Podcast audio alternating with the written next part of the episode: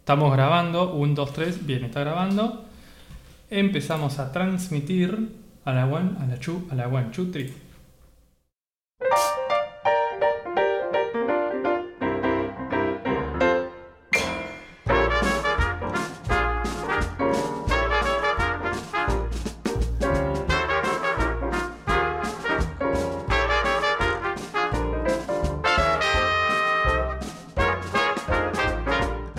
Bienvenidos a Radio Gorlami. Bienvenidos a la segunda ola de esta magnífica transmisión.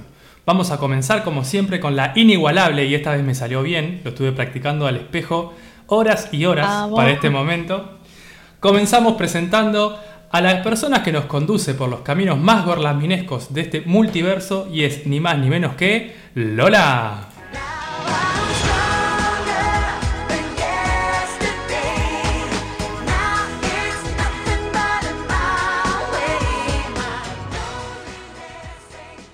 Buenas tardes a todos los que están del otro lado. Muy contenta de estar acá en esta segunda ola de Borlami. Feliz de la vida, así que muy ansiosa por el programa que tenemos hoy. Quiero darle la bienvenida a ella, a nuestra siempre enigmática, misteriosa y mi querida amiga personal, Rita.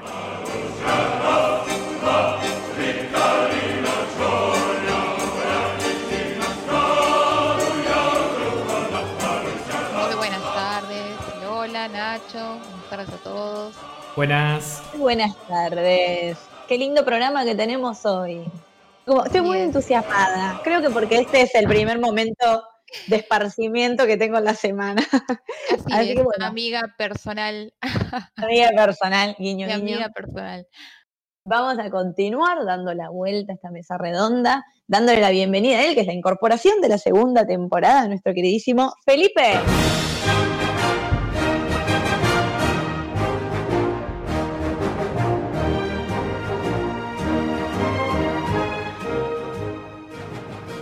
Buenas tardes a todos. Muchas gracias por esa música magnífica que me hace sentir magnífico cada vez que entro.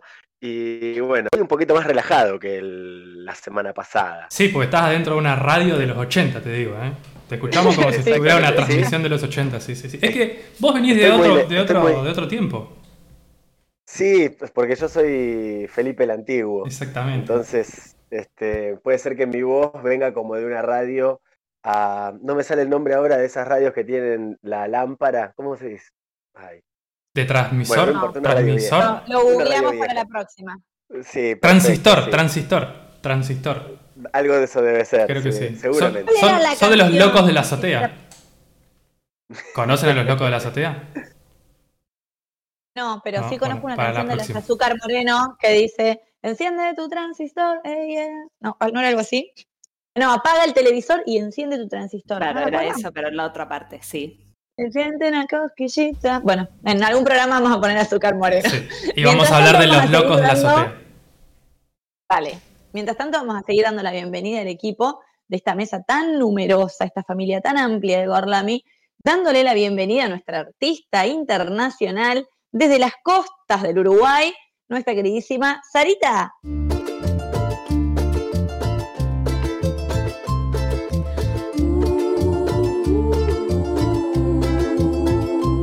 Tardes a todos. Buenas tardes, país. ¿Cómo- Buenas. Había una periodista que decía eso. ¿Cómo están? Bueno, acá Sos andamos. como nuestra corresponsal. Soy como la. Acá ya es de noche, ya no sé. No hay Acá también. Acá también, Sari. Ah. No, no hay diferencia horaria todavía. Estamos en el mismo hemisferio. Tenemos creo que la misma hora. Pero bien, igual todos los datos que nos sumes de Uruguay aportan a este programa. A los oyentes les gusta. ¿Preparada Buenas. para el programa de hoy? Muy preparada, vengo una semana muy intensa, solo eso quiero decir. Ya, ya vamos a hablar de, de los 10 puntos de la semana. Mientras tanto, le vamos a dar la bienvenida a quien aporta alegría, espontaneidad, actualidad a este programa que es ni nada más nada menos que Salem. Una perra sorprendente, curvilínea y elocuente, magníficamente colosal, extravagante y animal. La que sabe se aprovecha. A tu cucu yo le Ale, ¿estás ahí? ¿Estás tentada con la cortina como yo? No la escucho. ¿Tenemos problemas? Hay problemas, Ale me está. ¿Cómo así? Ale, ¿me estás muteada? Perdón, Está acá estoy, perdón, perdón, acá estoy. Pero, Tuve un problema. Primero estaba llorando de la risa. No puedo- Y mi Ah. madre está, mi madre está interrumpiéndome en este momento, por eso tuve ahí como. Ay, un saludo Pero a la escu- madre de Pero Salem. Fabiana, escúchame. Estamos en el medio del programa. Un saludo a mi madre y perdón, pero me tenté. Mi, colu- mi cortina me hace ser feliz. Hace poco, ¿no? mucho Una perra sorprendente, curvilínea y elocuente, magníficamente colosal. No, soy yo, soy yo esta canción. Pero que bueno, describe de cuerpo entero. en Bueno. Vamos a terminar de dar la bienvenida. Hoy, como él dijo, inigualable y no se equivocó, yo tampoco lo voy a saltear a él, porque no solo es el cerebro, la médula espinal, la cabeza, la espalda, el alma y el espíritu de este programa, nuestro gran pensador y creador de Gorlami. ¡Ay, la presentación que te tiré! hoy! Dale, amiga. ¡Nacho!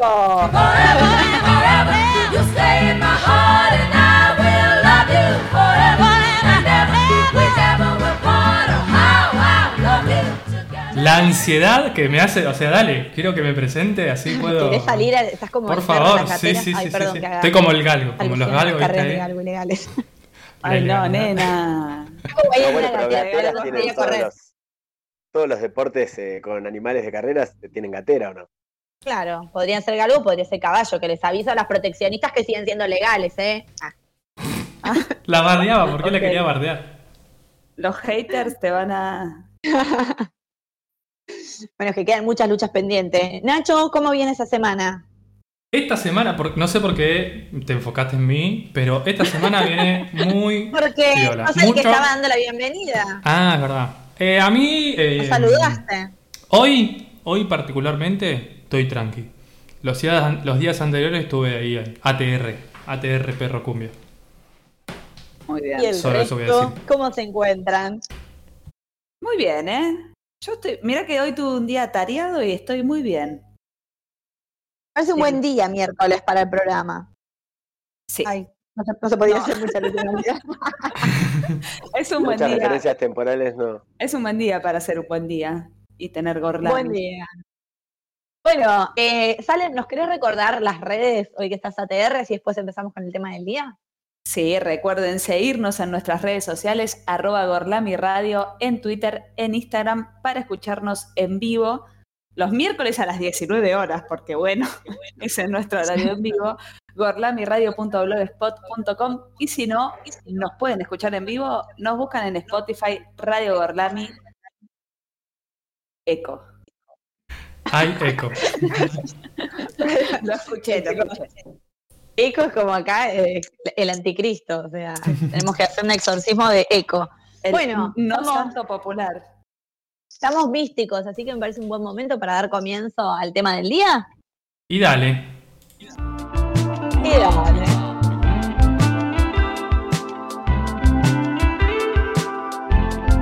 Scusi con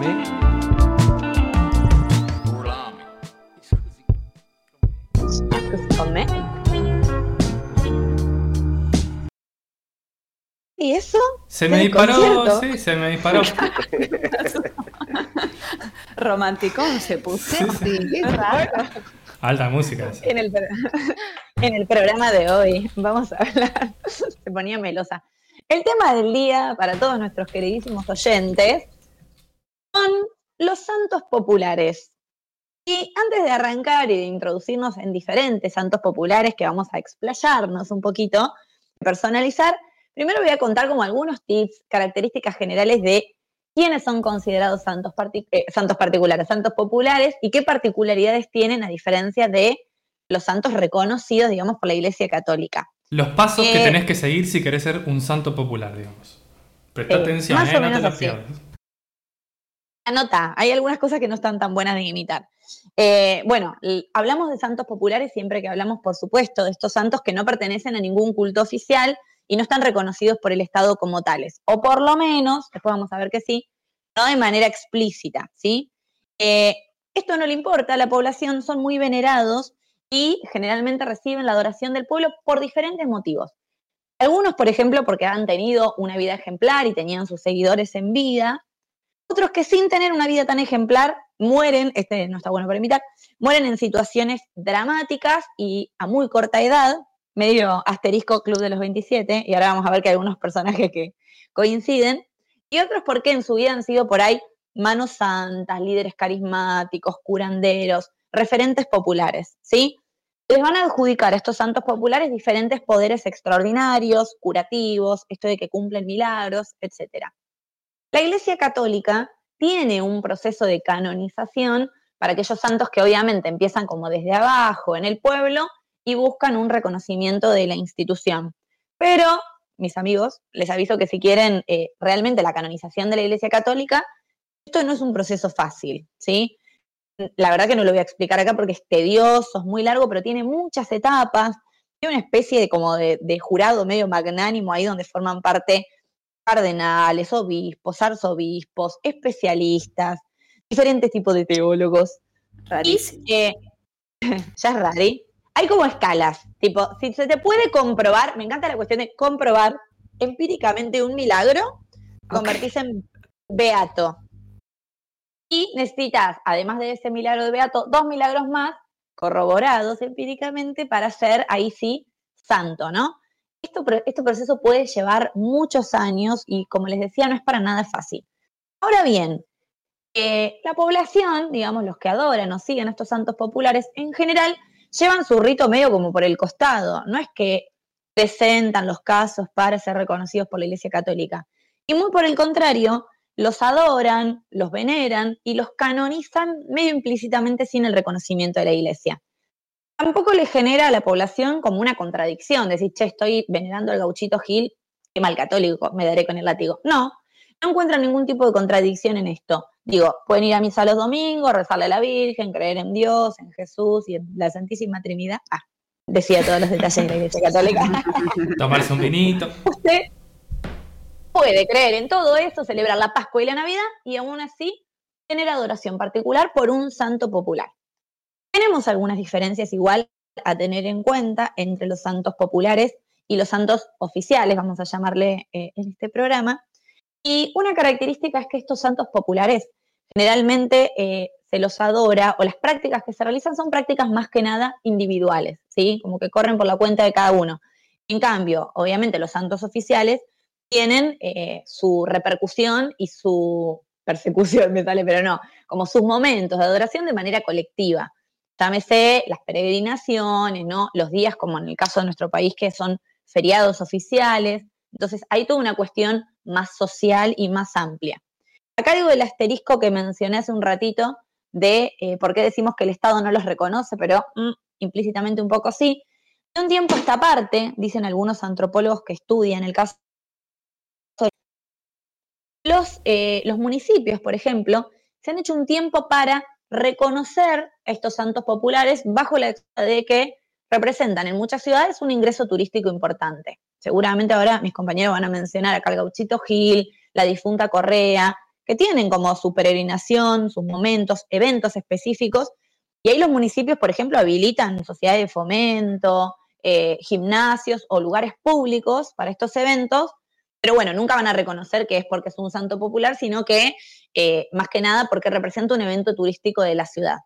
Eh, seguramente ahora, Sari, cuando hable de la difunta Correa, bueno, yo tuve la oportunidad de estar en San Juan y realmente la movida que hay, tipo, hay como un pueblo alrededor de la difunta Correa que se creó a partir de eso, así que realmente tiene una repercusión turística.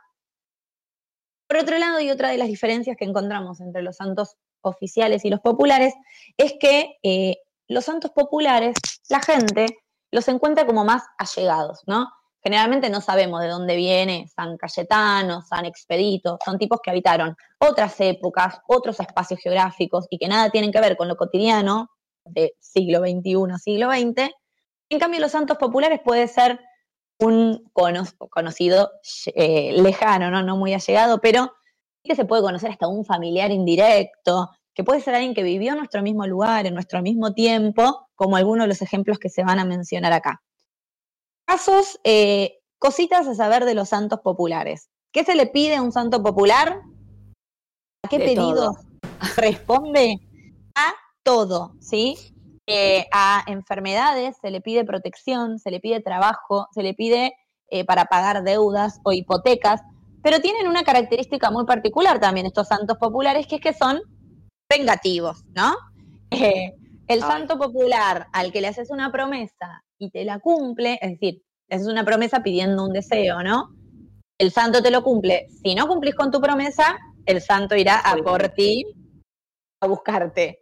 Entonces, eh, ese es un, un dato a tener en cuenta que no se jode con el santo popular. Eh, Pero te matan sí. o no. Sí, te matan, te persiguen. O te pueden quitar lo que conseguiste gracias a su milagro. Ah, está bien. Ese me gusta más, porque ya. Espere, Santo Popular no sea tan malo. No sea tan malo, pero bueno, si conseguiste la casa gracias a la difunta Correa y no le agradeciste, la podés perder, mi ciela. Así que no hay que hacerse los vivos, cumplir las promesas. Claro, loco. Y tienen otra característica, muy interesante, tengo de algunos ejemplitos, eh, de que tienen ofrendas muy específicas, ¿sí? Por ejemplo, hay un tal Nicolás Caputo, creo que era, que, bueno, nadie lo va a mencionar acá, pero era un taxista que muere camino a una peregrinación y empieza a ser venerado justamente por los taxistas, a los que le ofrendan, bueno, es como el patrono de los taxistas, le ofrendan ruedas, Ay, Ravi. sí. Eh, otra reconocida santa popular, no sé si se acuerdan, a mí no me va a salir el apellido. María Soledad, la chica que es asesinada en Catamarca, eh, súper jovencita, adolescente. María Soledad, si María, nuestro oyente fiel nos está escuchando, me va a poder decir el apellido seguro. Eh, Yo bueno, acá googleo, puse María Soledad y lo primero que me aparece es Morales, ¿puede ser? Morales, Ah, sí, es Morales, es sí, ella. ahí Ok, ya veo que- Rita nos está diciendo Sí, que sí. Morales.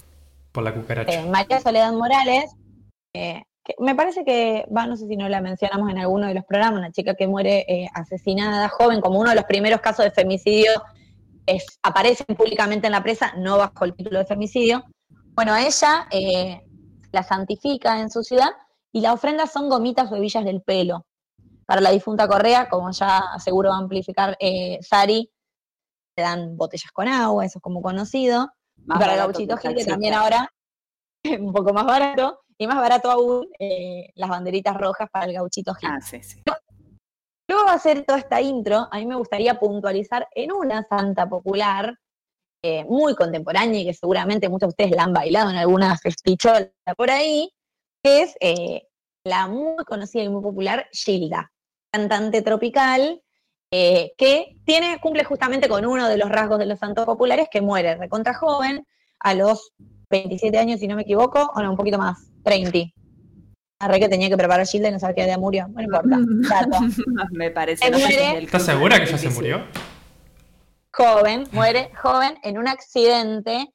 Eh, Nino Chajarí muere cerquita de la ciudad de Ceibas, en Entre Ríos, en un accidente muy trágico en colectivo, donde muere su mamá, su hija, varios músicos y ella.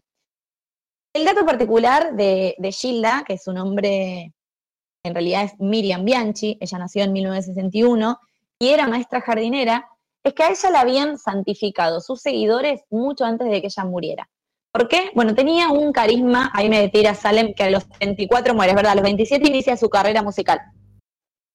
Eh, tenía un carisma muy particular, era una mina muy angelical, muy dulce, rompe con varios estereotipos de la movida tropical, donde el estereotipo de mujerón que cantaba era, no sé, Lía Cruzet, Gladys la bomba tucumana, ella fue rechazada en el medio por, por flacucha, porque no tenía como mucha carne, no, no mostraba todo lo que, lo que la movida tropical pedía, rompe con varios estereotipos, rompe con el estereotipo de una mina establecida, con familia que tenía su profesión y deja todo para cantar. Eh, una fanática dice que le pone música de Gilda a su mamá que estaba en coma y que no tenía ninguna posibilidad de salvarse, y su mamá despierta. Esto mientras Gilda vivía, ¿eh? Entonces, Un Esta chica un empieza a poder de correr. Gilda. Mal. alto poder. Empieza a correr el, el rumor de que Gilda tenía poderes eh, sanadores, ¿no? Curativos. Y como todos los santos populares se divulgan a partir de la tradición oral, eh, bueno, se corre de boca en boca y empieza a suceder que en los recitales de Gilda había gente que llevaba específicamente niños enfermos para que ella le toque la frente, la gente iba y le besaba las manos, le pedían que bendiga eh, estampitas, rosarios, le pedían trabajo, lo cual Gilda nada, le daba como mucha ternura, siempre era muy agradecida sobre esto, pero en realidad le pareció una locura, ¿no? Como que no Sí, se sí. hacía cargo de este, de este don milagroso que le habían adjudicado en vida. Cuando ella muere en este trágico accidente que les cuento, sucede lo que para los fanáticos es el segundo milagro de Gilda, y es que aparece en la banquina, o sea, al costado del camino, un cassette con canciones inéditas que eran las grabaciones que ella estaba preparando para su nuevo disco. Entre los cuales había una canción que vamos a escuchar en un ratito que se llama No es mi despedida. Escuchemos, le pido que presten atención a la letra Holy sabiendo shit. esto, ¿no? Esta canción habla eh, básicamente de una persona que no se quiere ir, pero que se está despidiendo y que dice que desde otro lugar te va a estar cuidando y que siempre va a volver y va a pensar en vos. Holy shit. Asociado al contexto, asociado al contexto de que la piba acaba de morir y que el disco, o sea, eh, realmente los que tuvimos la oportunidad de ir, ah, yo me fui a todos los templos de los santos populares, eh, el colectivo quedó destrozado, se prendió fuego, murió mucha gente en el accidente, que haya no aparecido la cinta, tanta gente. sí, que haya quedado la cinta intacta, realmente es como Y además ella no, milagroso, se ¿no? estaba por tomar un descanso o se sabía algo así. de No, música, no. Como para que ese tema tenga algún contexto, no sé. Para nada. De, de hecho, De eh, ella recién estaba como levantando vuelo, ¿no? En, en el ambiente musical. Claro. Eh, hay muchos otros santos populares que también están relacionados a la muerte trágica, joven y que se dedicaban a la música, otros Carlos Gardel y otros Rodrigo Bueno, ¿no es cierto? Que también Sí. mueren en estos contextos así dramáticos. Pero bueno, Gilda tiene la peculiaridad de que ya era considerada santa mucho antes.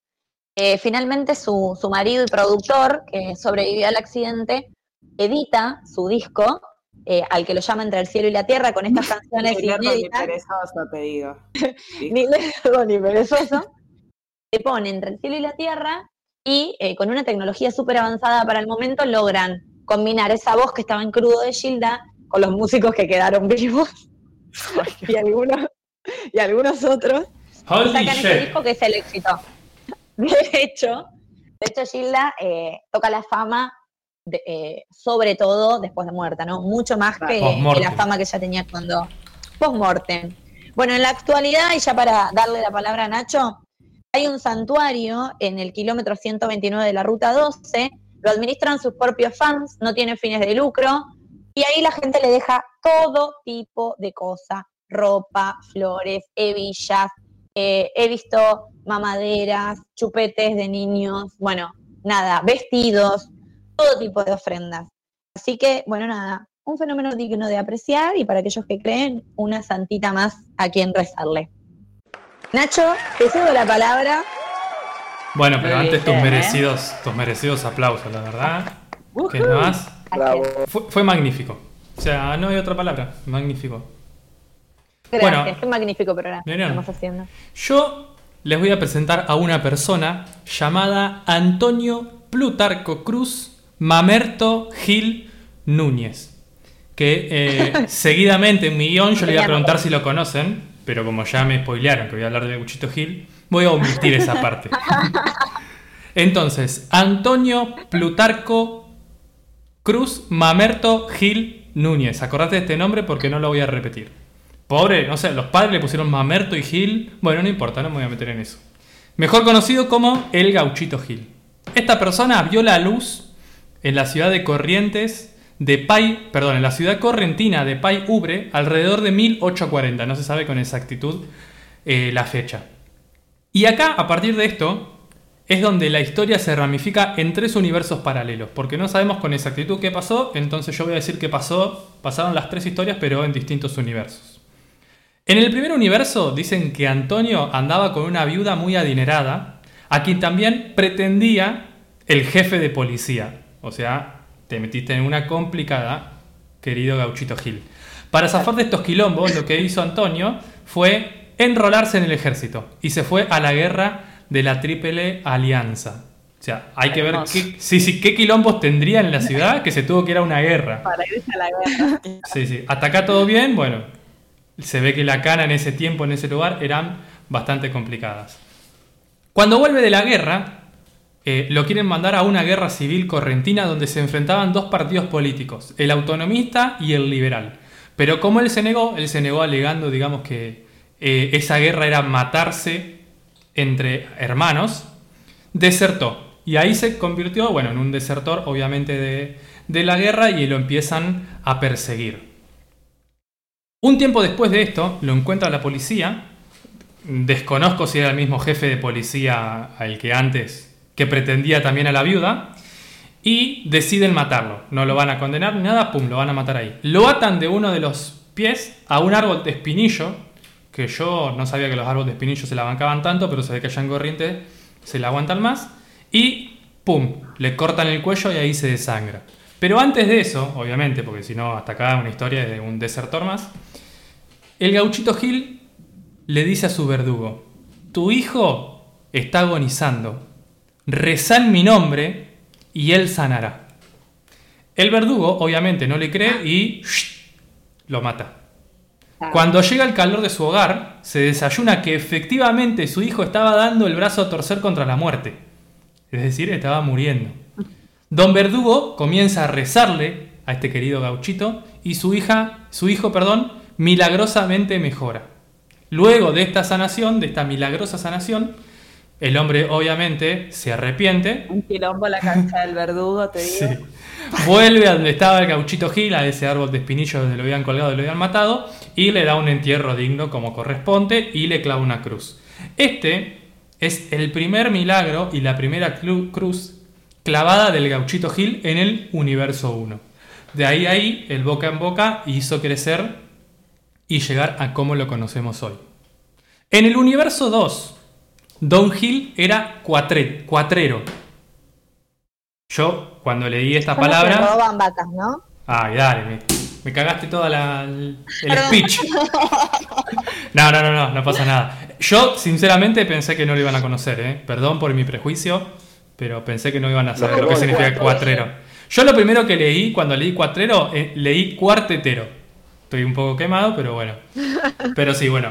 Cuatrero son estas personas que eh, roban ganado en los campos.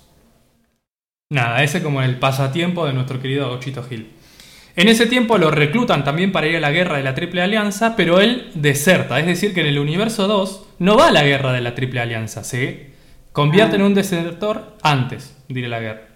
Tiempo más tarde, obviamente como desertor y que esto era un delito, lo capturan y lo matan de un tiro abajo de un árbol. O sea, el gauchito está abajo del árbol. El tiro no sé dónde se lo pegaban. Calculo que en la cara, no sé. Pero, el, árbol, abajo el gauchito y el tiro en la cabeza del gauchito. En el gauchito. En el gauchito, exactamente. Como en las canciones. Este universo es menos. Tiene menos épica este. Tiene este menos épica. Sí, sí, hasta acá. Padre coraje. No, pero para esta parte, porque esta parte es la mejor de todo.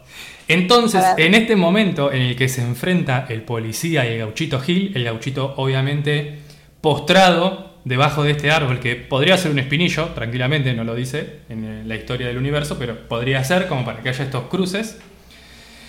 El gauchito lo mira a los ojos y le dice, no me mates, mi carta de inocencia está a punto de llegar. Y el policía le, le contesta, igual no te vas a salvar. No sé, como que podría llegar la carta de inocencia o no, pero igual lo iban a matar. A lo que el gauchito le replica, cuando llegue mi carta, te vas a enterar que tu hijo está enfermo. Cuando llegues a tu casa, reza por mí y tu hijo se salvará, porque hoy derramarás sangre inocente. En esa época, o en, digamos, como en, los saberes populares, la sangre inocente eh, era milagrosa. Entonces, si vos tenías sangre inocente, podías, digamos, llevar adelante milagros.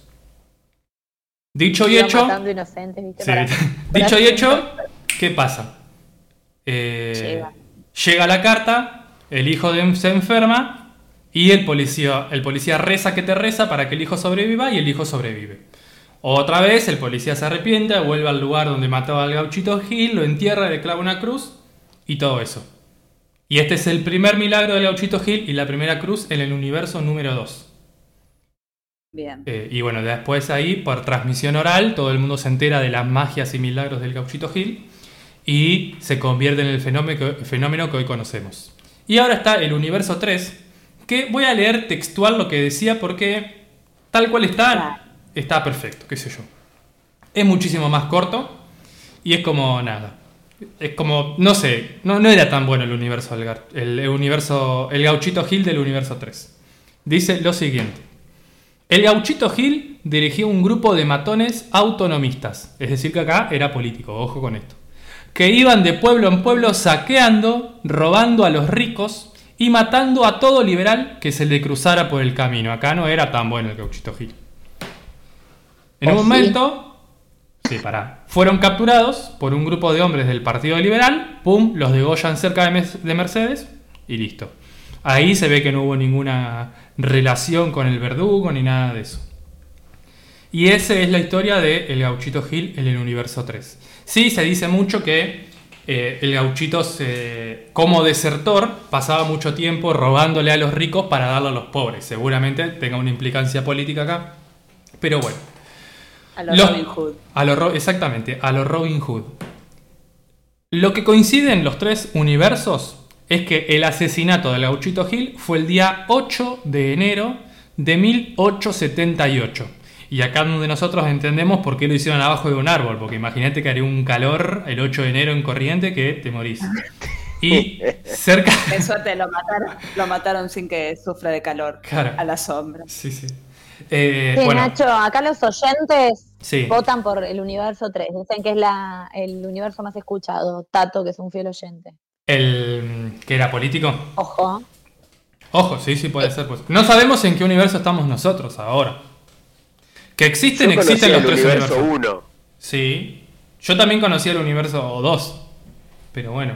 Yo, después de pensar en estos universos, me, me puse a pensar: ¿quién ganaría? ¿El gauchito Gil del universo 2? ¿El del universo 1 o el del universo 3?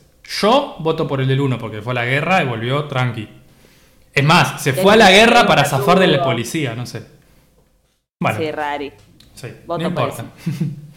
Eh, bueno, muere cerca de la ciudad de Corrientes, en la. Perdón, cerca de la ciudad de Mercedes, en la provincia de Corrientes, donde hoy está el santuario y donde miles y miles de fieles se acercan a rezarle al gauchito Gil debajo de sus de vestiduras rojo carmín. Y aquí obviamente le dejan ofrendas, siempre de un color rojo muy brillante, velas, dicen que le dejan fotos o pedidos eh, en el cinturón, porque es donde el, el gauchito no lo va a perder, y ahí van dejando sus cositas. Bueno, la creencia del gauchito Gil obviamente eh, es muy fuerte en la provincia de Corrientes, pero incluso, incluso quiero decir, eh, fue apropiada por la Iglesia Católica y en esos lugares también como que hasta en las misas se nombra el gauchito Gil, porque es muy fuerte. Eh, pero no solamente está en la, en la provincia de Corrientes, sino que también se extendió por todos distintos lugares de Argentina e incluso Paraguay. Y un poco, esto es gracias a esta mística que está entre los camioneros, que se encargan de expandir por las rutas, creando santuarios, muchas veces donde eh, hubo un accidente mortal eh, automovilístico. Entonces como que se fue expandiendo. De hecho, cada vez que un fiel camionero, o un camionero fiel, vamos a decirle, porque si no parece que es fiel a los camiones, que también puede ser, pero no importa. eh, cada vez que pasan por un santuario tocan pi pi pi bocina. No tengo acá en la Puede botonera una ser un bocina. fiel camionero fiel. Exactamente. Yo soy tu amigo fiel. Eh, seamos creyentes o no del gauchito Gil, indudablemente eh, impacta en nuestras vidas. Él es el protagonista de un montón de producciones musicales, un montón de producciones audiovisuales y es una de las expresiones populares más fuertes de nuestro país. Así que Gauchito Gil, estés donde estés, universo del que sea, muchas gracias. Y yo ahora les quiero hacer una pregunta del Gauchito Gil, que va a ser un momento jacobino, Seguro. Seguro. pero re un momento ja- jacobino. Y, y el momento Galaxia 2.0. Exactamente. ¿Cómo sabemos que el Gauchito Gil se está alejando? Esa es la pregunta. Ah, uy. Eh, ¿Cómo porque, Alejandro? porque lo vemos rojo. Rojo. ¡Vamos! Me reivindiqué. Vamos, se ve que estuvieron escuchando muy bien el capítulo anterior donde decíamos que las galaxias que se alejaban eran rojas y las que se acercaban eran azules. Bueno, También de este modo, imitar el ¿cómo? sonido de la sirena, pero no nos salió. Sí, no, ese es más difícil. De este Y modo, acá los camioneros dicen que la Sí. bocina la difunta Correa también, ¿eh? ah, mira, bueno, Porque bueno, de hecho, la difunta Correa es la. Bueno, no spoilemos más a Sari. No Sarita. Seguro nos va a contar. Sí, sí. Habla por vos. Sí. Pasamos a un temita musical, ¿les parece? Al temita Es musical. un temón, no un temita. Al temón. El temón musical que vamos a escuchar a continuación es el que ya nos presentó Lola con anterioridad. Se llama No es mi despedida y es una obra póstuma, podríamos decirle, de Gilda. Vamos a escucharla.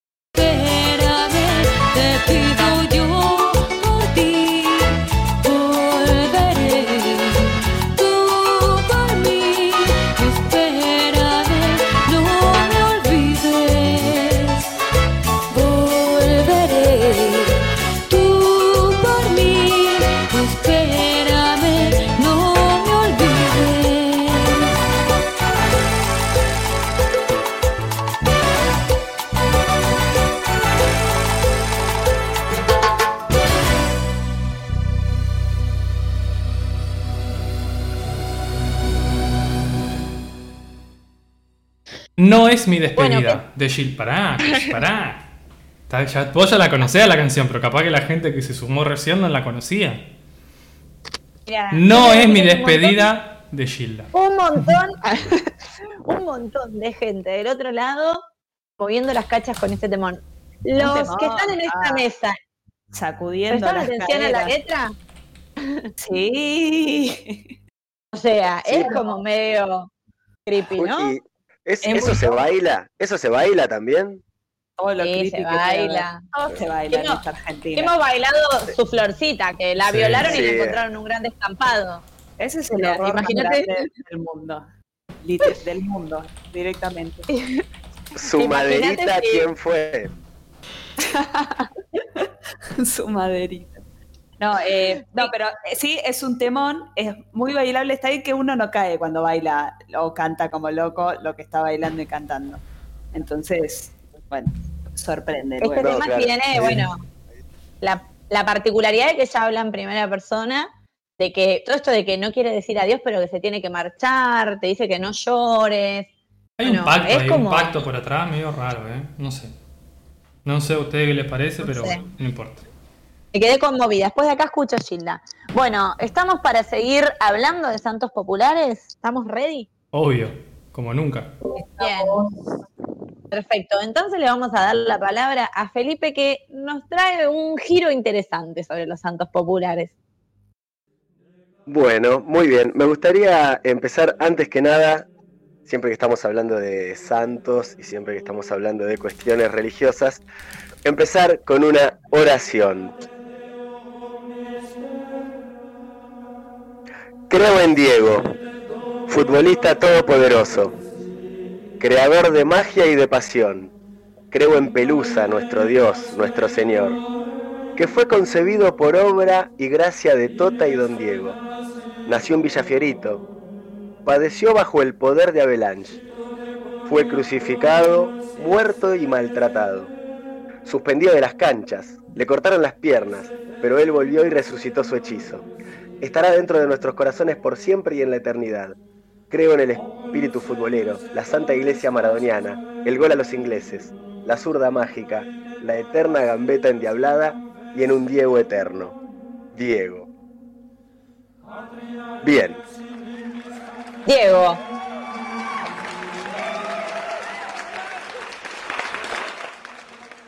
Espectacular. perfecto. Sí, este, acabo de orar con ustedes y lo que acabo de rezar es precisamente el credo de la iglesia maradoniana, porque lo que traigo para compartir es precisamente esta iglesia que surge en el año 1998, cuando un señor apellidado Verón, no me acuerdo del nombre de pila, está con un amigo conversando, era 30 de octubre, día del cumpleaños de Diego, y dice que cuando se saluda con su amigo le dice Feliz Navidad.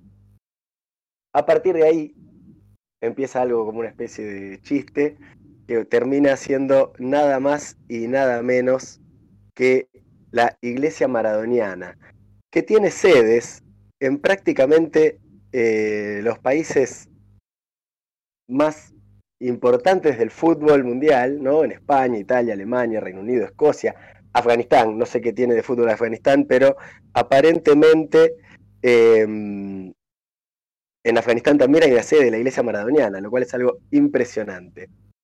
Obvio, los afganos son re, año- re die- diegueros.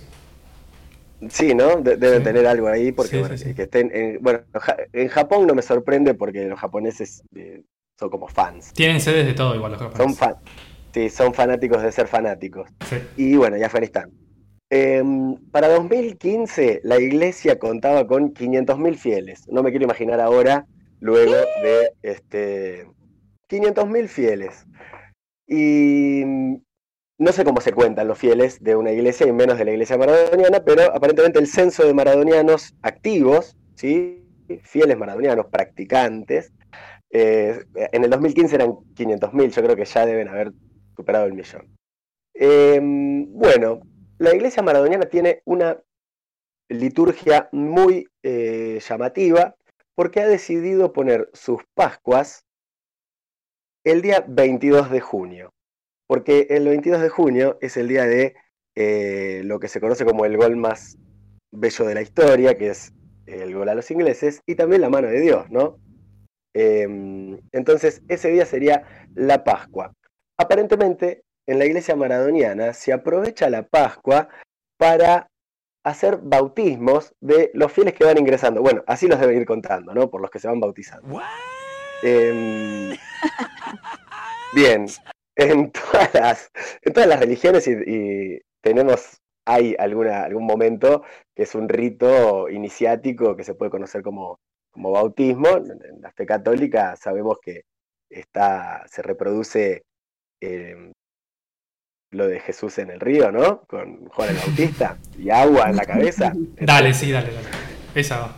Entonces, bien, ¿cómo se bautizan los maradonianos? No, no sé si, si quiero hacer esta pregunta y que ustedes arriesguen. Dándole ahí, con una mano a una pelota. Exactamente, exactamente, ese es el... Sí, exactamente. Muy bien. No, me encanta que la, pregunta que. Sí, Estoy sí, muy sí. No, pues yo dije, No suele suceder. No suele dije, suceder. ya veo que, ya veo que pregunto cómo es el bautismo y me dicen, no sé, bañándose con champán o saliendo con cópola, pero no. El bautismo es precisamente los fieles imitan la mano de Dios y luego juran sobre la Biblia que han optado por tomar como Biblia la autobiografía de Diego que se llama Yo soy Diego, eh, que lo empieza a escribir más o menos en la época que él está en La Habana, ¿no? Ah, una pregunta, ¿puedo hacer una pregunta? Sí, por supuesto. No sé si voy a poder responder, pero podés preguntar. Ellos juran sobre la Biblia cristiana que van a trasladarse, digamos, a la Biblia del Diego. ¿O juran sobre No, la Biblia no, del en Diego? en realidad- Ah, juran sobre la autobiografía del Diego, Ah, que es un bien, libro perfecto. que se, que se editó, que se llama Ah. Yo soy el Diego. Eh, eso, ese, ese libro viene a funcionar como Biblia en la iglesia maradoniana. perfecto. Em, bien, entonces tenemos las Pascuas, tenemos bautismo y, por supuesto, Nochebuena y Navidad.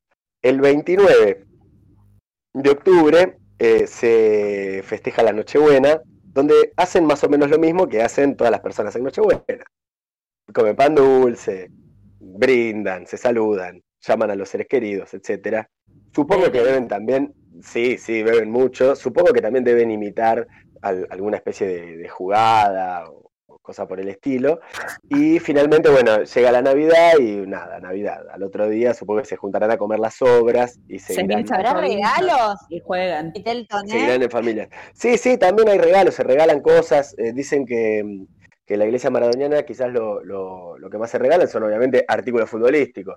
Y que se aprovecha tanto la Nochebuena como la Navidad para contar anécdotas con Diego. Se ve que los fieles más escuchados, que yo me Ah. imagino deben ser, me imagino, una especie de apóstoles, ¿no? Dicen, yo una vez me saqué una foto con Diego, o yo una vez, este... eh, Diego no me sé, regaló un. ¿De acá alguien tiene una, Sí. una anécdota con el Diego? Perdón. Yo podemos ir, no quiero ser mala onda, pero pueden buscar un capítulo de Gorlami en donde se habló. de Diego Dos, Armando hay dos capítulos de Gorlami. Hay dos, sí, es verdad, hay dos. Eh, ¿Cuál es? Y ahí en uno contamos una anécdota con el Diego, Sí. Vayan a buscarlo. Nacho, ¿no? Sí, en sí. esta en esta iglesia mara- maradoniana me parece que también saltó a la popularidad con este niño que había ido hace unos años, unos Ah, cuantos sí. años, agrandaditos, eh, que también rezó y contó todo de qué se trataba la práctica de, de- el rito maradoniano. Que le apareció Maradona y el niño se hizo famoso por llorar desconsolado. mira, Sí, qué lindo. Y ahora con la muerte de Maradona salió en Twitter, fue muy, como muy eh, resurgido. este. Entonces eh, salió él como siendo grande y diciendo, sí, soy yo el que tuvo el honor de compartir con el Diego Maradona. esa anécdota. Exactamente. Bien, entonces, em, la iglesia, por supuesto, tiene mandamientos. Como verán, la iglesia imita bastante a la iglesia católica, por A eso Navi- Navidad. Poco Pascua. original, ¿eh? La iglesia Sí, Maradona. este, pero bueno, me gustaría mencionar algunos mandamientos que tienen. Por supuesto que tienen 10. Eh, bueno, el primero es la pelota no se mancha, ¿no? ¿Cuál más puede Sí, ser, no? está bien, sí. Está perfecto. Este, lo que quieran. Igual no el podemos dos, empezar a ponernos acá a juzgar ¿no? las creencias de las personas, ¿no? No, no, no, no. No, por favor. No, perdón, porque, no te eh, si uno, si uno, por ejemplo, visita la página de la Iglesia Maradoniana, ellos todo el tiempo están recalcando que respetan todas las religiones. Entonces, vamos a ver si todas las religiones los respetan a ellos, ¿no? Pero, eh, bueno, ellos son muy respetuosos.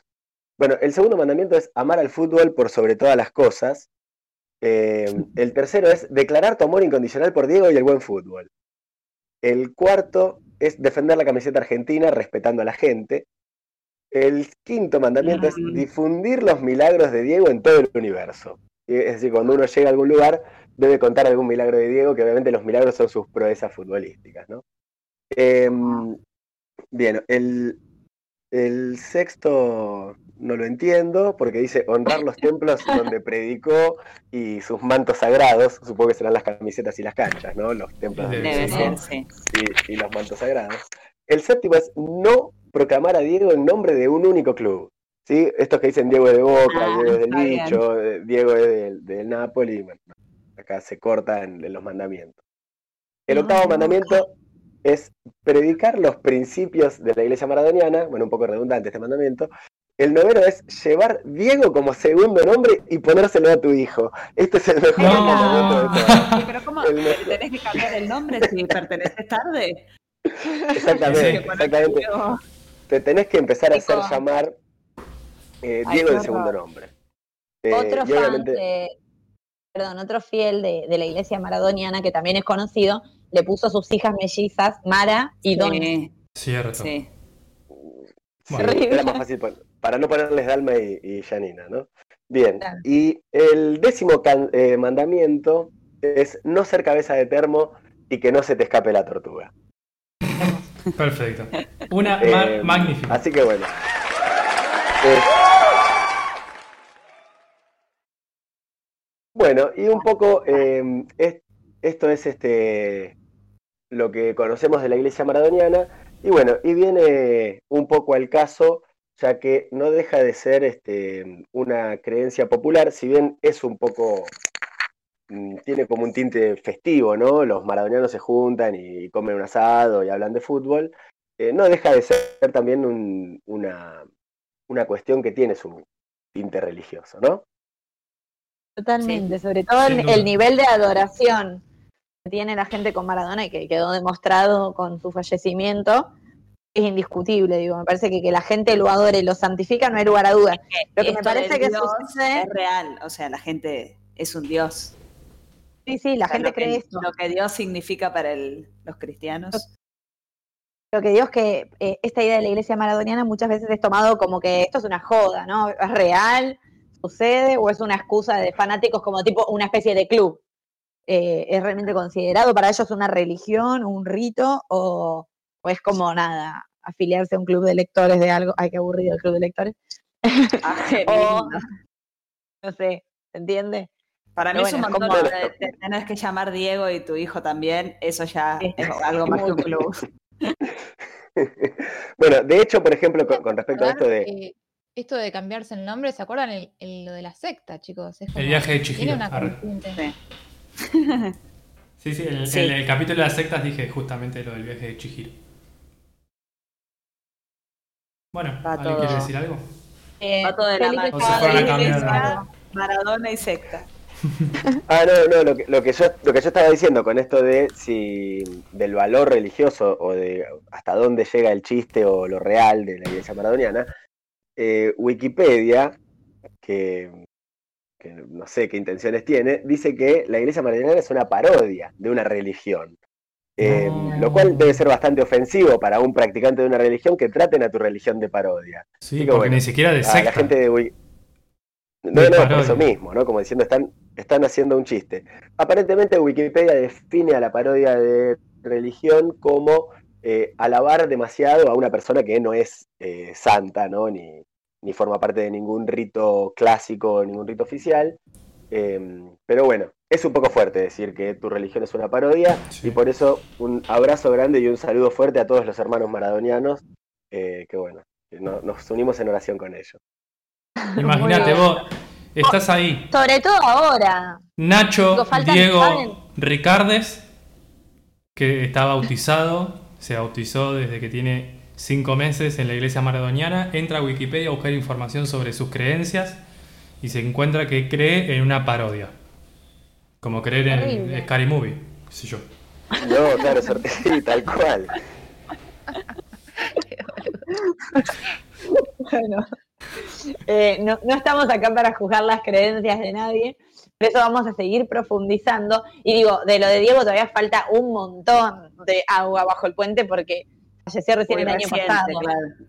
No va a faltar, si ya existía la iglesia, no va a faltar mucho tiempo en de que empiecen a aparecer los primeros milagros y este tipo de cuestiones. O la cara de Diego en, en un churrasco, no esas cosas que pasan, en una pared con Sí, o humedad. un, un Viene batidiego Diego, en lugar de Vaticano, ¿no? Pues, no, pero en- yo me voy a Twitter de nuevo. eh, fue como fue a el Diego. Era cada vez que aparecía algo relacionado al número 10 en todo lo que fue post muerte de Maradona, era tipo un milagro del Diego. Pero bueno, Bueno, y la en la nube- nube, sí, la nube y la La- luna, nube. re zarpado. Era la mano de Dios. Bueno, no, no sigamos extendiéndonos en esto porque todavía nos falta una santa popular que el público aclamaba eh, y que nos va a contar Sarita un poco más sobre la difunta Correa. Así es, la difunta Correa. Muy interesante eh, sus orígenes, muy parecidos a los del Gauchito Gil, pero la verdad que bucear en su santidad me, me conmovió ¿no? con la historia. No la conocía en profundidad y me conmovió. La difunta Correa se llama Deolinda Correa, que es un nombre que tiene que ver o significa la linda, linda como Dios. Todo tiene que ver con todo acá. Oh. Así que Deolinda, la linda como Dios, eh, vivía en la provincia de San Juan y fue donde allí sucedió su increíble historia. Más o menos no hay una fecha certera ahí, ¿no? De, de años, pero el relato popular que se pudo armar, más o menos, dice que transita entre 1840 y 1850. Esta figura mítica de la religión popular del norte argentino, ¿no? Como situada ya en el norte de, Argentina. Lo cual, nada, tuvo tanta devoción que se ha extendido de manera limitada por todo el país, pero también en países vecinos como el Uruguay. Y en el Uruguay hay un par de santuarios, no es tan popular como en Argentina, pero sí que ha llegado para estos lados y dicen que quienes difunden esto en la, en la actualidad son nuevamente los camioneros. Bien, metiéndonos ya en el, en el relato histórico de esta mujer, la mujer está casada con Clemente Bustos, era su pareja, tenían un hijo, y más o menos en 1840 fue reclutado a las fuerzas eh, durante la guerra civil. Él no estaba muy de acuerdo con eso, pero se lo han llevado a la fuerza, viajando para La Rioja. Cuando sucede este evento, la mm, mujer de Olinda, linda como Dios, decide seguir las huellas que se iban marcando como, como en el camino de tierra, ¿no? Como seguir a su marido para poder estar con él. Como ya les dije anteriormente, esta, pareja tenía un hijo estaba, eh, era un niño lactante, seguía tomando teta. Se va entre las huellas de, de la tropa por los desiertos en la provincia de San Juan y llevó, no fue muy buena previsora, llevó pocas cosas, un poco de pan, un poco de agua y arrancó. Señora, va a caminar por el desierto, pero bueno, arrancó. Cuando se termina el agua, eh, la violina empieza a estar como más complicada, decide parar, eh, como en un refugio ahí en- entre medio de los árboles, pero cerca del camino, se detiene, acuesta a su hijo sobre el pecho y muere. Dicen que muere ahí en la sombra de un algarrobo. Murió a causa de nada. Una más triste, Nacho. Era, era pecho, teta, lactante, muerte. Ahí, ahí va. Ella así murió a causa de la sed, el hambre y el agotamiento. Chicos, esperen, les dije que los santos populares son vengativos, no boludemos con eso. ¿Cómo se le No, yo lo estoy contando recopada. Bueno, la cuestión es que, nada, ella muere ahí a la orilla del camino. ¿Y qué pasa?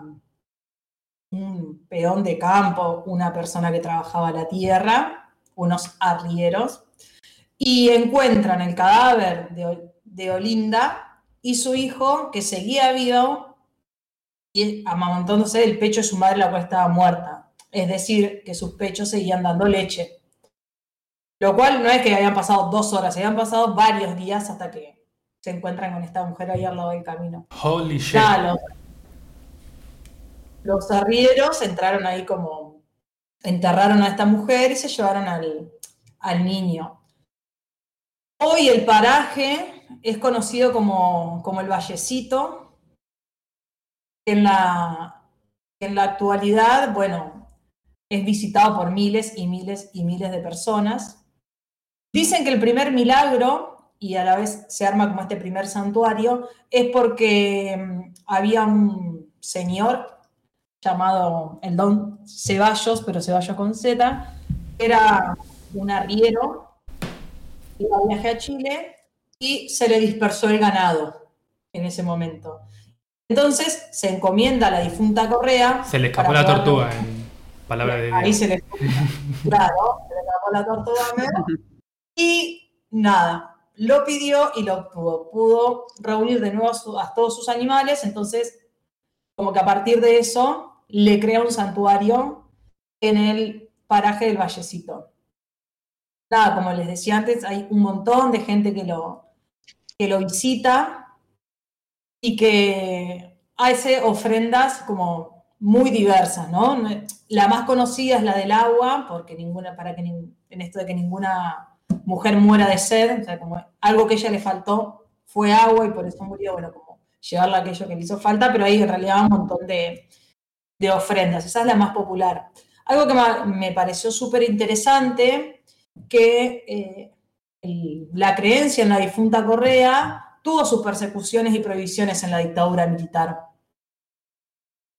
Eh, sí, en, el- nada, en los años de dictadura, eh, la parte del episcopado argentino hace una declaración eh, diciendo que mm, existían desviaciones respecto del culto y que alguna y que atentaba como al catolicismo básicamente, como que la religiosidad popular estaba desvirtuando. Estaba más la superstición, que nada, había como cosas que no estaban bien para los ojos de la Iglesia Católica, un proceso para las autoridades militares, ¿no? Y que mm, estas, com- como estas manifestaciones tan creyentes, ¿no? Que no estaban dentro de, ya me va a salir el nombre, del elenco inscripto de los santos y beatos, porque es un elenco inscripto de santos y beatos, no estaban. Eh, que solo era lícito para los católicos honrar a los que estaban ahí inscriptos, no lo podías honrar tipo al gauchito Gil, a la difunta Correa. Entonces, que el culto de la difunta Correa no estaba dentro de esas condiciones, era ilegítimo y reprobable. Entonces le pediría a los verdaderos católicos que se abstengan de esa práctica, dicho culto. Lo cual, nada, las autoridades de gobierno de facto prohíben el culto e hicieron una intervención ahí como en, en los santuarios, fue como bastante como, como complejo. Y me parecía como súper interesante, ¿no? Como desde el- en, esa, en esa época, en ese contexto de, de los 70, también el credo popular también es recortado. Eso, Como la para- verdad, ese dato no lo teníamos, ¿eh? Es muy interesante. Este dato es, lo fui de página en página, ¿no? Créeme, porfa, capaz, pero sí, y tira citas textuales también. No sé qué tanto se habrá dicho, se habrá como sacado un documento a la luz, pero tiene como pila de sentido. Es que, Sari, yo, perdón, Sí. eh, que te interrumpa. Quiero sumar a esto que dijiste de las, de las ofrendas, porque yo realmente fui al, al templo, digamos, de la difunta Correa, donde están las ofrendas justamente de la gente, y me fui impactada porque, eh, por empezar, que hay como un paraje, como un pueblito que se formó a partir de, de este templo, ¿no? Como van varios visitantes de distintas partes del país eh, hay un montón de comercios que giran alrededor de esto, ¿no es cierto? Esto que decía hoy, toda una movida turística a partir de, de hecho en San Juan hay circuitos turísticos que pasan por lo de la difunta Correa, ¿no? Como que está incluido en el paquete. Hay habitaciones, chicos, o sea, muchas habitaciones, no es una o dos. Primero, hay como un pequeño cerrito lleno de casitas, casitas, casitas que la gente hace como construcciones, como casitas de Barbie. Cada vez que les cumple el deseo de una casa propia, la gente la, cumple la promesa llevando una casita pintada y fabricada por, con sus propias manos. Hay llaves de autos, o sea, los duplicados de las llaves de los autos. Después hay, por ejemplo, un cuarto de títulos universitarios, pero lleno de diplomas universitarios. Otro cuarto con todos camioncitos, autitos y demás. Otro con vestidos de novia, vestidos de 15, gente que le ha pedido casarse o poder pagar su fiesta. Y quienes administran el templo, por ejemplo, eh, prestan, qué sé yo, yo por ejemplo, eh, me quiero casar, no tengo dinero, puedo ir al templo, elegir un vestido y obviamente que la difunta me tira de las patas y no lo devuelvo, ¿no? Así que la gente lo devuelve y cumple. Hay una bata de Sandro, hay eh, una bata del boxeador eh, Gatti, muchos famosos que han ido también a, cumplir sus promesas.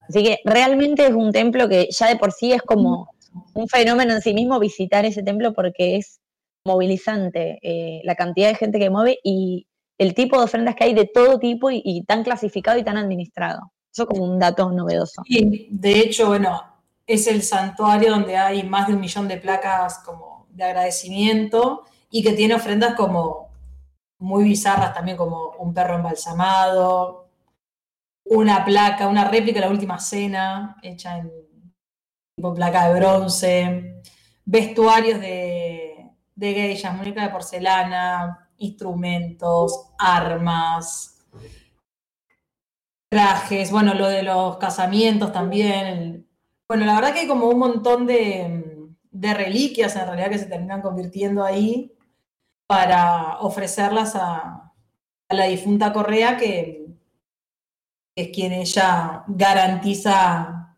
y da los milagros. Una camiseta de Messi. Hay un montón, un montón de cosas que uno si las ve no las puede como, creer.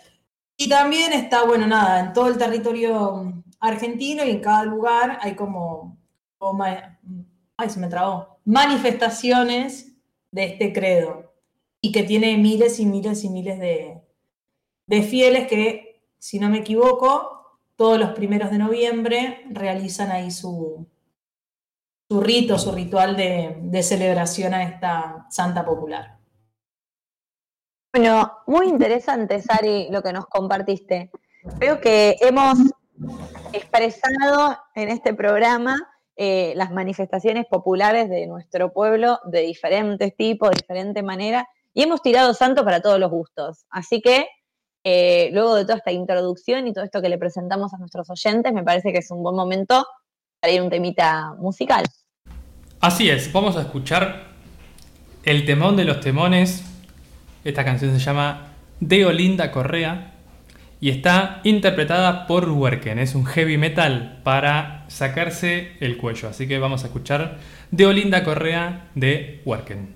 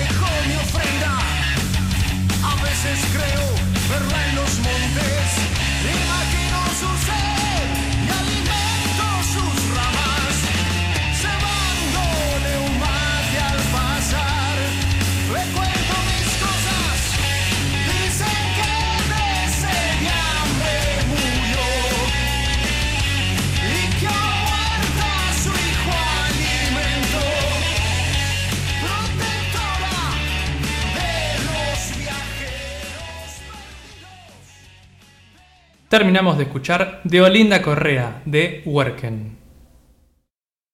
Bueno, y ahora, ya cerrando el tema del día, vamos a dar la bienvenida a la nueva sección de ella, que el año pasado, la temporada pasada, tenía su música psicodélica, pero en este caso, como estamos en la segunda ola, va a redoblar la apuesta, se ha remasterizado en su propuesta y nos propone algo que se llama sonidos desclasificados.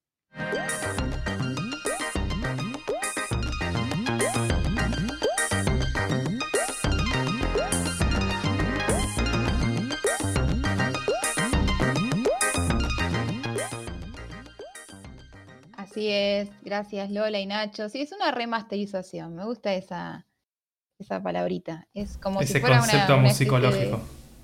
Totalmente, sí, sí, sí. Bueno, y para hoy les tengo eh, una recomendación musical que viene desde Suecia. eh, medio que para entenderlo estaría bueno también escuchar eh, ese bello capítulo que tenemos sobre el trip hop, porque este es otro músico, así con robotitos. ya es como mi fetiche esto, ¿no? Eh, tiene mucho de trip hop, les decía, tiene mucho de jazz, de pop, de bossa nova. Así que sí, es un, es un verdadero queer, eh, muy del estilo de esta nueva sección. eh, y el músico se llama J.J. Johansson. Tiene unos cuantos discos en los que hay como una. está él como que va descomponiendo y deconstruyendo su propia estética. Es muy interesante cuando se puede ver ese laburo de cada disco pensado, pero no solamente desde lo musical. Y a mí el que más me gustó de todo se llama King Cross, eh, donde hay un trabajo muy interesante sobre el sonido mismo y sobre el ruido.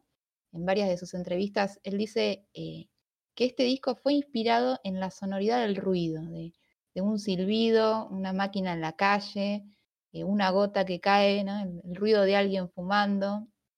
Dice el ruido que, que es entendido como un sonido desarticulado, sin ritmo, sin armonía, que por ahí generalmente nos parece desagradable. Bueno, para este músico es materia de inspiración.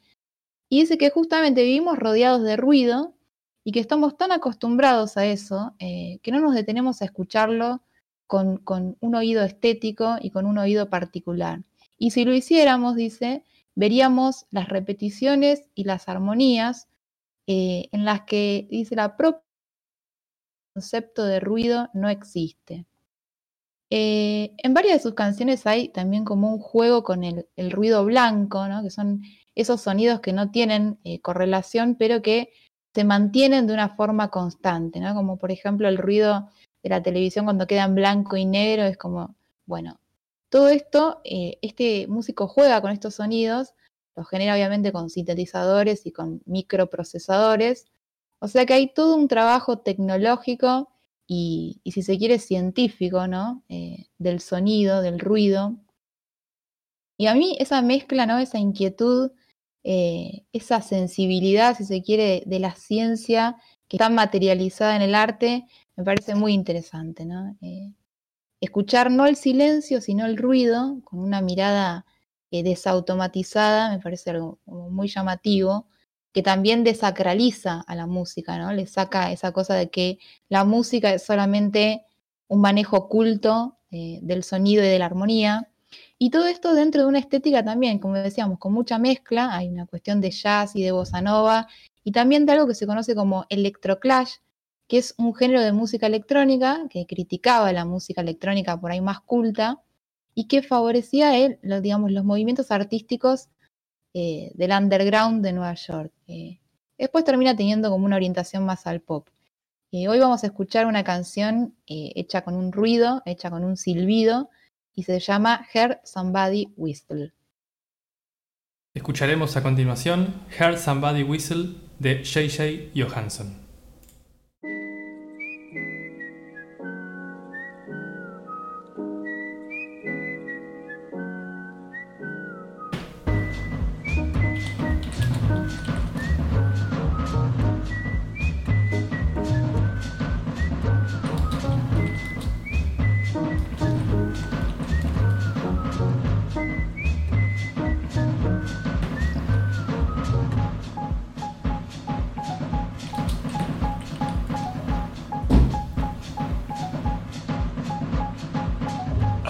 Woke up awfully early. Something disturbed my sleep. Out through an open window came this simple melody. I heard somebody whistle.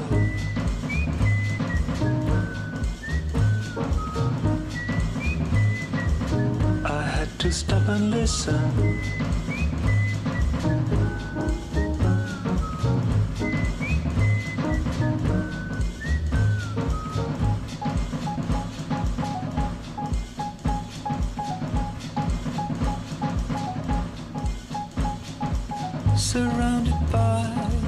City noise, machines and screaming cars. A tiny sound my attention caught out from a crowded bar. I heard somebody whistle.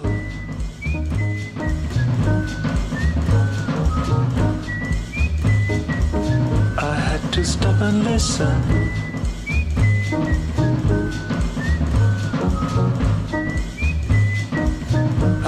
Somebody whistle.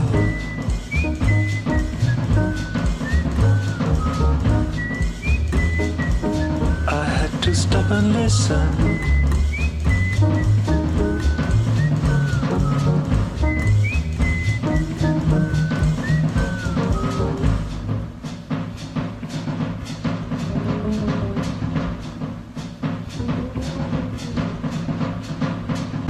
Try to sit and compose. It happened just the other day. When through the open balcony door, I was transported away.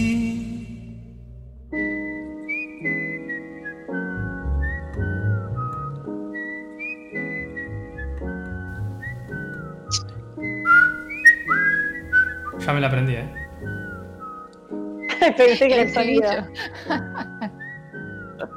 Acabamos. Ah, sí, pensaron que era de la canción de verdad. Sí. Ah, viste, estoy, estoy refinado. JJ Johansen, me podés llamar cuando quieras. ¿eh?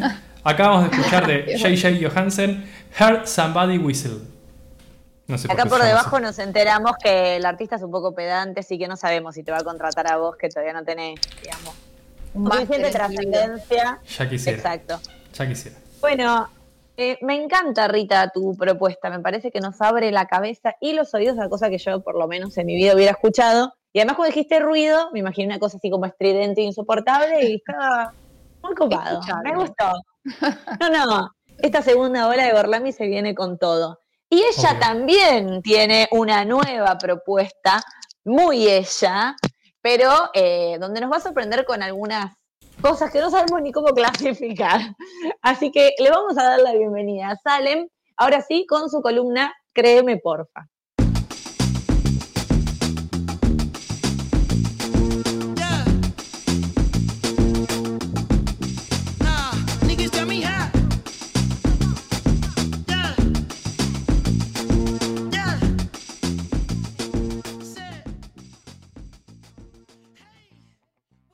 Hermoso, estoy como para quedarme tranqui bailando. Bueno, hoy es todo siempre, eh, si viene de mí, viene de esa fuente, ¿sí? Créeme, porfa, entonces nunca mejor que esta columna se llame de esta manera. Los voy a ubicar muy por arriba, y si no tengo a mi amiga Lola que me ayudará, en la Guerra Civil Española. Ay. A la pucha. No, no, terrible, queda ahí. no me más. Ustedes tienen que escuchar y de ahí ven si pueden preguntarme o no. Bueno. O a lo sumo, aportar. Nos ubicamos en la Guerra Civil Española, las guerrillas antifranquistas. Esto lo he escuchado investigando, porque si bien es créeme, porfa, hay una investigación detrás de cada suceso de lo que yo cuento. La- las guerrillas conocidas como maquis, que en francés sería como la traducción de arbusto, debido a que guerrilleros, guerrilleras siempre estaban como camuflados, escondidos en los arbustos. El típico sombrero con hojitas, digamos. Algo Ponele. así, sí, ponele. Eh, entre estos guerrilleros, guerrilleras, se encontraba una mujer llamada María de los Ángeles Fernández Abad, que en 1947 es descubierta por el franquismo, entonces tiene que huir urgentemente de España y se va a México, ni más ni menos. Eh, es- esta mujer es una mujer que se dedicaba al arte, era actriz, y ella en México no quería eh, abandonar su profesión, ella quería seguir siendo actriz y a la vez no quería tampoco ser como la refugiada que huyó de Francisco Franco y vino a México. Entonces, eh, en este afán de no querer ser- tener este papel, ella hasta cambia su acento español y empieza a hablar como un poco más neutro y busca un nombre artístico y empieza a ser conocida como Angelines Fernández o si no, también Angelina Fernández. Hay como ahí como un limbo entre esos dos. Los dos esos universos. nombres. Los dos universos. A ver si, la, si los oyentes identifican quién es, ¿no? Pueden. Bien, eh, Angelina Fernández, Fernández perdón, eh, empieza su carrera como actriz y hace demasiadas películas en México y empieza como a ser muy conocida en estas películas en las que ella eh, eh, realiza su carrera. Conoce a un hombre que se vuelve su mejor amigo, ¿sí? que, que le ayudó un montón en esta huida y soledad en México, llamado Ramón Valdés.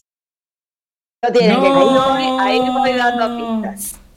Eh, el señor Ramón Valdés, también actor y eh, muy, muy, muy conocido en el país México, eh, se hace muy amigo de ella y queriendo ayudarla, porque si bien sabemos que el trabajo de, no lo sabemos, pero lo sabemos, que el trabajo de actriz, actor, tiene como sus baches, queriendo ayudarla porque ella estaba ahí medio en la nada, con una hija, como que tenía que repuntar, se eh, va con su amigo Roberto Gómez Bolaños y le dice, che, tengo una actriz de la hostia Oh. para que trabaje y se sume como último, última del elenco a su proyecto El Chavo del Ocho.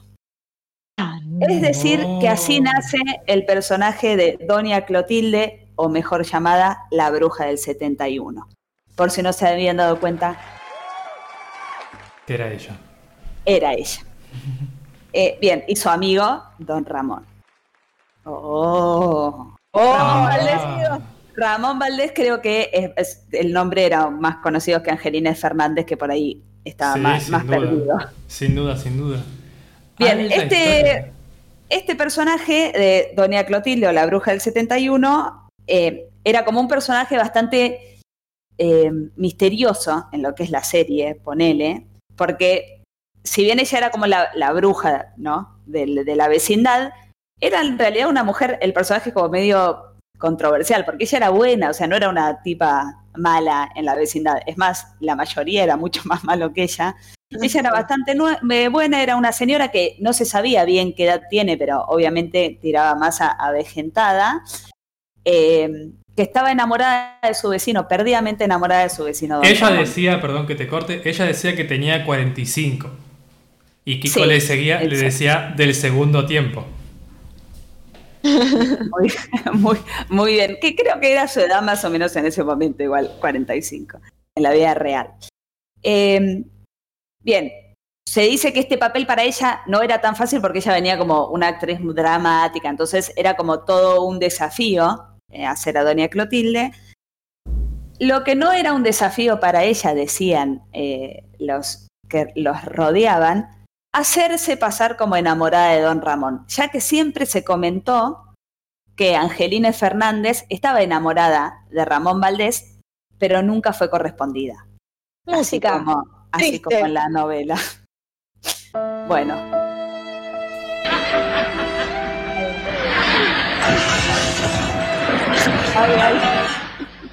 ¿Quién anda ahí? amo ese, es uno de los mejores capítulos del Chavo del Ocho. Yo quiero decir que mi tío es muy fanático, entonces vemos demasiado en mi casa el Chavo del Ocho. Ramón Valdés era un hombre un poco mujeriego, pasó por tres matrimonios, tiene diez hijos, tuvo, co- tiene como una historia amorosa importante, entonces yo creo que no entraba Angelines en, este, en esta historia pobre, entonces siempre fue como estando ahí, mil enamorada, pero no correspondida. En la serie comparten siete años de trabajo hasta que Ramón Valdés renuncia, que acá hay toda una historia, yo creo que le podemos dedicar directamente un capítulo al Sí, Chavo sí, del sí, Ocho, sí, porque es sin duda. increíble Hay todo que lo que hacer hay un programa. en el medio. Eh, Ramón eh, renuncia porque eh, tuvo como algunos problemas con los directores y con Florinda Mesa, que era doña Florinda, porque en ese momento había como una rara relación entre y unos como celos raros entre el que hacía de Kiko, que eh, Carlos Villagrán, si lo quieren conocer, Roberto, Roberto Gómez Bolaño y doña Florinda. Había ahí como un algo raro, el personaje de Kiko Un había crecido un amoroso. montón. Sí, Bueno. y entonces a, a Kiko lo echan de la serie y Ramón Valdés, como era muy amigo de Carlos, medio como que se enoja, le pareció todo medio injusto y renuncia. Eh, además de eso, intentan hacer un programa medio eh, Ramón y Kiko, don Ramón y Kiko como aparte, hay unos problemas con eh, los derechos, ahí se arma un quilombo bárbaro, por eso digo que el Chavo del Ocho Entonces puede era tener un despelote, ¿eh? el Sí, tranquilamente. Roberto Gómez Bolaño como que no para de pelear con todo, pues después también se pelea con María Antonieta de las Nieves por la chilindrina, como, Roberto, déjale una a los demás, pobres, fue un éxito, 30.000 años en la tele, está Pobre. bien. Yo fui al, al circo del, del profesor Girafales también, porque terminamos Bueno, re claro. definitiva. Muy pocos Exacto, era como, sí, como muy, muy eh, escaso todo lo que salía de ahí. Todos tuvieron como sus shows aparte, todos eran mucho, esto del circo por fuera de la serie salía un montón. Eh, es más, hay dos años en los que Don Ramón no está, y esto es hermoso si lo quieren buscar en YouTube. eh, eh, con mi familia hemos derramado lágrimas solo de ver esta escena en la que María Antonieta de las Nieves y Don Ramón eran muy amigos, la Chilindrina y Don Ramón, eran muy amigos en la vida real, tanto así que él fue el padrino de casamiento de ella, y él, Oh. enfermo de cáncer, porque era adicto total al cigarrillo, fumaba en donde quisiera, muy querido el personaje, el, el personaje no, el actor era muy querido, es más, dicen que la ropa que él usaba como Don Ramón era la que él tenía, él se iba a la casa, venía de la casa así, como que los vestuaristas, cero a Don Ramón, así era él, era medio cascarrabias, pero era súper querido, como que él era súper amado. Él vuelve después de dos años a la serie, pero Roberto Gómez Bolaños decide no decirle nada a la chilindrina y hacen una escena en la que ella viene a la vecindad y se lo encuentra a él y Ay, grita sí, y corre a sus brazos y le dice papá y es, y es tipo, ah, te rompe un poco el Sí. cora porque él estaba sufriendo una enfermedad eh, que es la que lo lleva a la muerte años después, que muere de cáncer. Lo que dicen es que en el, en el entierro, la familia, todos se van, 10 hijos, tres mujeres, imagínate que había mucha gente, pero eh, todos se van y hasta queda dos horas post ida de toda la gente, una señora aferrada ahí sollozando, mi rorro, mi rorro. ¿Quién era? Angelina Fernández. Eh, dicen que ella era, ter- le cayó obviamente muy mal, muy triste la muerte de don Ramón. Ella no para de decir mi rorro para todos lados, estaba totalmente enamorada. Es ahí cuando además todos ven como que el amor que tenía era mucho más que el de una amistad. Bueno, eh, ella sigue actuando en el Chavo una vez que se fue. Y el, el 25 de marzo, para ser preciso, de 1994, también de cáncer de pulmón, porque fumaba un montón, Angelina Fernández fallece a ¿saben qué edad? ¿A qué edad? La bruja de Seten- 60, 71. 71 años, exacto. No, pues la realidad supera la ficción ampliamente. ¿Por qué, Ampliamente en este caso. ¿Por qué no hablamos de Angelina 71. Fernández? Sí. ¿Por qué no hablamos de Angelina Fernández en los santos populares? Le hicieron santa, claro. Exacto. Y esperen, esto no es todo. La historia de amor o de desamor, llámenla como ustedes quieran, termina de esta manera. Ella, eh, eh, transitando perdón, la enfermedad, sabiendo que se iba a morir, tiene un último deseo y es que por favor pide ser enterrada junto a su amor de toda la vida, Ramón Valdés, y así por fin poder ser correspondida y estar No. en la eternidad juntos. lo que se lo cumplen.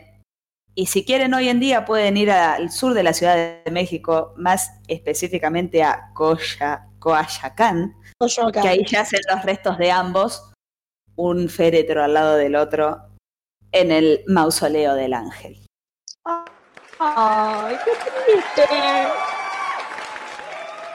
Hermoso, hermosa historia, cambia totalmente la visión de la bruja del 71, una señora guerrillera que escapa de España porque la iban a rajar matando, eh, y va a México y se vuelve en lo popular de lo popular, eh, como la bruja del 71, y vive un amor no correspondido durante toda su vida. O sea, Mirá de quién te burlaste. Franco. Sí. Bueno, igual, igual no fue correspondida, pobre, Sí. tampoco es Chicos, que, wow. Claro. Anoten, anoten debajo de la lista de jubilatino el Chavo del Ocho Chavo del Familita, un programa porque Sí. Tiene muchos recovecos. Acá Vani, un oyente me dice, por ejemplo, el dato de que Don Ramón es tío de Gael García Bernal. Yo eso no la tenía tampoco. Ah, sí. Mm, Parece. Sí parece. Fuente que para de Vani también. Claro. para. Bien esta medio sección. Está ahí en México. Sí, hay, hay como una aristocracia en la actuación que se suceden unos a otros en familia. Bueno, eh, felicitaciones, Ale. Tu, tu columna, créeme, porfa, me parece que la rompió en el día de hoy. ¿eh? Gracias. Estamos un poco conmovidos. Gracias, gracias. Se las dedico a los oyentes y Vamos. oyentas. Vamos entonces Bueno. a despedirnos de este Nada. súper segundo programa, de segunda ola. Un La tema. segunda Ahora ola. despedimos con un tema.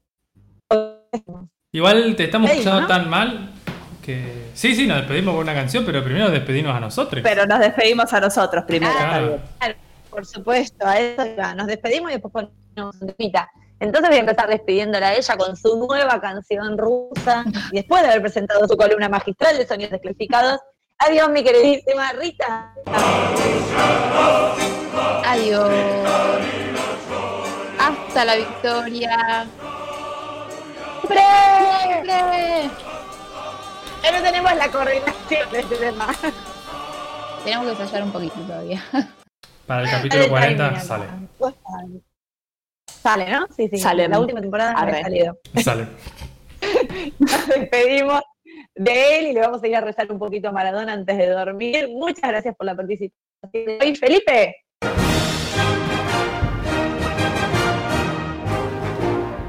No, bueno, muchas gracias a ustedes.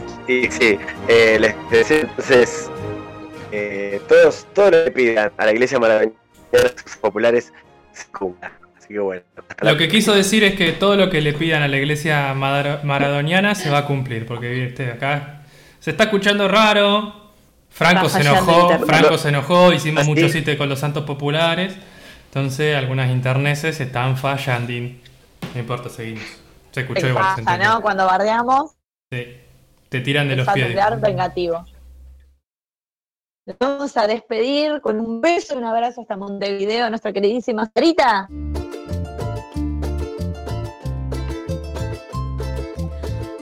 Nos vemos hasta la próxima. Me voy bailando, me encanta la canción. Buenísima la cortina de Sal, me encanta. Vamos a despedir a ella, que estamos todos de acuerdo que hoy la rompió con la columna Créeme, porfa. Y de paso, Salem, no te olvides de decirnos las redes, por favor. Una perra sorprendente, curvilínea y elocuente, magníficamente colosal. Tengo que manejar mi, mi cortina. La tengo que manejar, ya me voy a acostumbrar. Eh, les mando un beso enorme a todas, todos, todes. Nos volveremos a encontrar el próximo miércoles. Recuerden seguirnos en nuestras redes sociales. En Instagram y en Twitter nos encuentran como arroba Gorlami Radio. Nos pueden escuchar en vivo todos los miércoles 19 horas por gorlamiradio.blogspot.com y si no, nos pueden buscar en Spotify. Hoy mencionamos muchos capítulos pasados, así que toda la temporada pasada está en Spotify, Radio Gorlami y los que vienen también. Un besito. Muy bien, muchas gracias. Pero esa velocidad para decir las redes. Una, Una gana de irse a comer tiene. No me trabo, no me trabo, increíble. Increíble. Bueno, y por favor, a todo el mundo compartan y, y viralicen este programón porque merece ser compartido. Total. Merecemos ser escuchados. Así que lo vamos a despedir a él, que es el cerebro, la médula espinal y el espíritu de este programa, el alma mater de este programa genial y magnífico, nuestro queridísimo Nacho.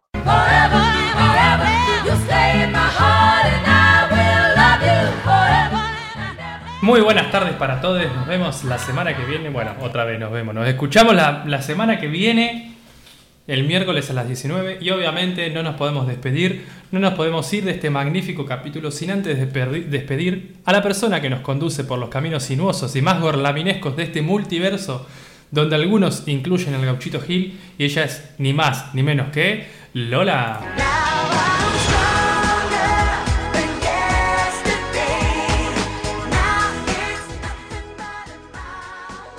Gracias Nacho, muchas gracias a este equipo. Ah, estamos todos trabados sobre el final, ¿no? El apuro para ir a comer.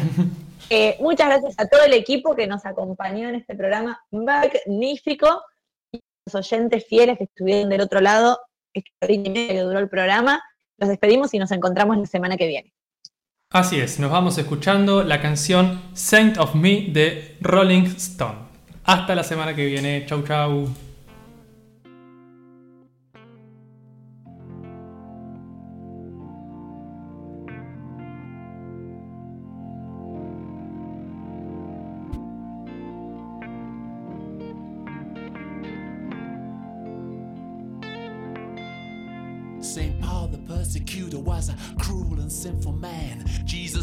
With a blinding light, and then as life began. I said, uh, yes. I said, uh, yeah. Augustine knew temptation. He loved women, wine, and song. And all the special pleasures of doing something wrong.